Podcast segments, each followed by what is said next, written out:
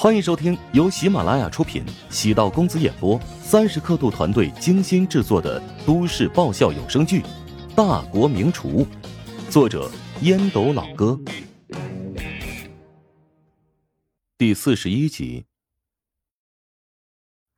草娟夹了一块鸡肉放入口中，鸡肉最原始、纯粹的味道，干净而精致，没有丝毫的多余感。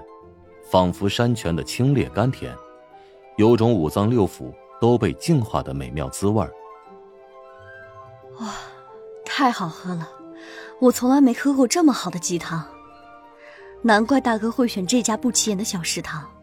我现在觉得今天遭遇的一切麻烦都值得，被鸡汤清除了所有的负面情绪。有这么神奇吗？黄东古怪的望了一眼老婆，暗忖。你这演技未免也太拙劣了吧！为了缓和自己和大哥的矛盾，好抱上大腿，未免也太拼了吧！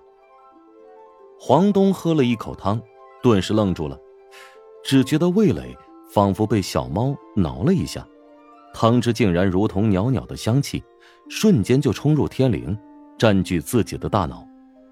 他的表情开始变化，震撼、享受、品味、沉默。与黄芳轻声劝道：“你也试一下吧。”鸡汤冒着热气儿，黄芳努力告诉自己不要喝，但是还是没有忍住，优雅的拿起瓷勺，撇开上面的油花，轻轻的嘬了一口，袭人的香气直接朝口腔里涌动，鲜美的口感让他忘记了一切烦恼与不快。他又尝了一口鸡肉，眼泪忍不住从眼眶滚落。曹娟见小姑子突然情绪变化，你怎么了？我，我想妈妈了。黄芳说出这句话，黄成和黄东两位哥哥也是眼眶发红，强忍住泪水。乔治的农夫山泉鸡汤让黄家三兄妹都联想起了妈妈的味道。黄成用纸巾擦拭眼角。哎呀，看来啊，我对咱妈的味道记忆很精准啊！那天我喝下第一碗的时候，就觉得特别的熟悉，跟阿芳一样啊，忍不住的掉眼泪然后呢，小乔就跟我提议啊，为什么不把你们请来试试呢？我知道。你们对当年的事情耿耿于怀，但是，我还是想挽回这份亲情，因为，我和你们一样，体内流淌着相同的血液，都是来自我们父母的馈赠。黄芳虽然性格泼辣，但也最为感性，见一向坚毅、喜怒不形于色的大哥如此煽情，终究忍不住，埋在桌上动情哭泣。丁婵和乔治对视一眼，默默的退出包厢。像这种亲人多年恩怨和解的场面，还是给他们单独的空间比较好。其实当年我也想回去看看妈的，但是当时我刚做完一个小手术，你嫂子呢，担心我病情会恶化，就不让我走啊。黄成等弟弟妹妹的情绪稳定下来，撩起了衣服。露出肋部的一道长疤。黄东红着眼睛说道：“哥，你为什么不早点解释？”我没脸解释啊，任何理由都没有办法改变，我没能尽孝这个事实。你们越是恨我，我这心里越会好受一点儿，因为这是对我的惩罚。但是这碗鸡汤让我想通了，当年母亲每次都把最好的肉留给我，并不是她心疼我，而是因为，我呀，是这家里面最大的孩子，只有我茁壮长大了，才能够守护好你们。大哥，我们不用你守护，只需要知道，你心中有我们便好。黄芳喊出这一声歌，之前的所有过往。都烟消云散。包厢外，哎，你怎么哭了？乔治从医药箱里拿出烫伤膏，发现丁婵眼角有星星点点的泪渍。丁婵赶紧擦了擦眼睛，倔强道：“我没哭，是沙子迷到眼睛了。”哦，那那要不我帮你吹吹？乔治朝丁婵故意靠近两步，丁婵吓了一跳。才不用！乔治只是跟丁婵开玩笑而已，将药膏收回医药箱。建议你回去读读茶馆，咱们做餐饮的会经历各种各样的客人，少不了会沾染他们的喜怒哀乐，所以呢，你得让自己的心脏变得强大一点。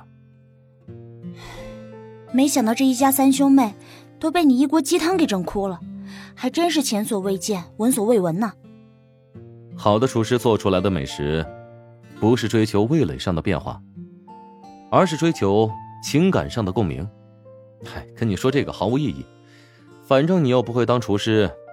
世界上最美味的汤，你知道是什么吗？什么？心灵鸡汤。皇城的秘书到前台结账，看了一下菜单，微微有点错愕，还是爽快的结账了。总共上了十六道菜，总价达到七千元。虽然比想象中要贵，但对于皇城的身份而言，随便在一家五星级酒店订下一桌酒席，起码也得过万。何况老板是真心喜欢乔治做的菜，每道菜都赞不绝口，物有所值。秘书从皇城的脸上看到前所未有的笑容，终于意识到，原来老板开心的时候会露出这样的表情。以前的笑容绝大多数都是逢场作戏。黄城每年都会安排自己暗中帮弟弟疏通关系，照顾妹妹的生意，这些都不让他们知道。原来，老板心中一直藏着心结呀。如今心结打开。冰释前嫌，老板的心情好了，自己最近日子也会好过很多。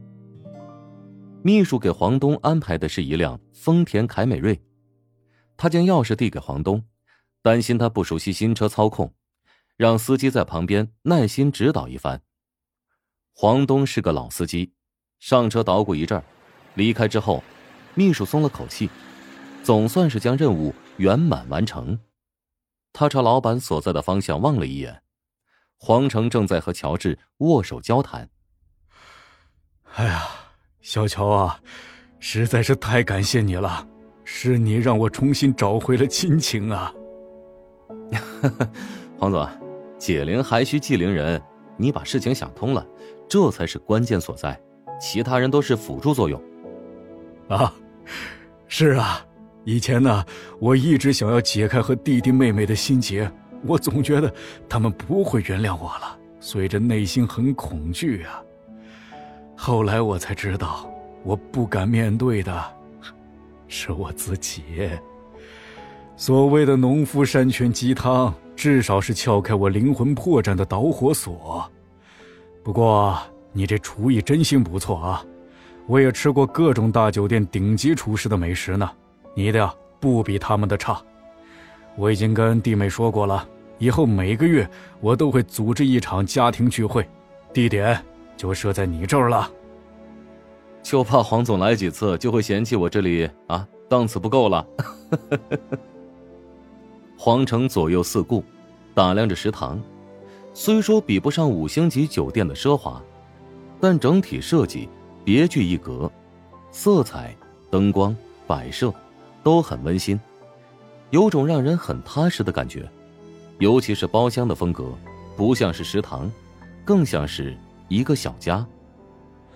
很多的豪华餐厅啊，这设计是有档次的，但是也会给人一种冰冷高贵的感觉。你的食堂呢，打扫的很干净，给人一种啊很温馨的感觉，更适合家庭聚餐呢。黄成发现，乔治虽然年轻。但是比一般的年轻人多了沉稳和凝重，对他特别的欣赏。其实啊，我原本打算邀请你跟我投资一家餐馆呢。后来从徐老师口中知道，哎呦，你竟然是餐饮界女皇陶南方的女婿啊！我这就断了这个念想了。果然，陶南方啊，还是有眼光的。家丑不可外扬啊！乔治自然不会说自己在陶家过的是寄人篱下、仰人鼻息的日子。他对皇城的印象不错，能到他这个层次，还能放下身段和自己拉家常，实属不易。本集播讲完毕，感谢您的收听。如果喜欢本书，请订阅并关注主播。喜马拉雅铁三角将为你带来更多精彩内容。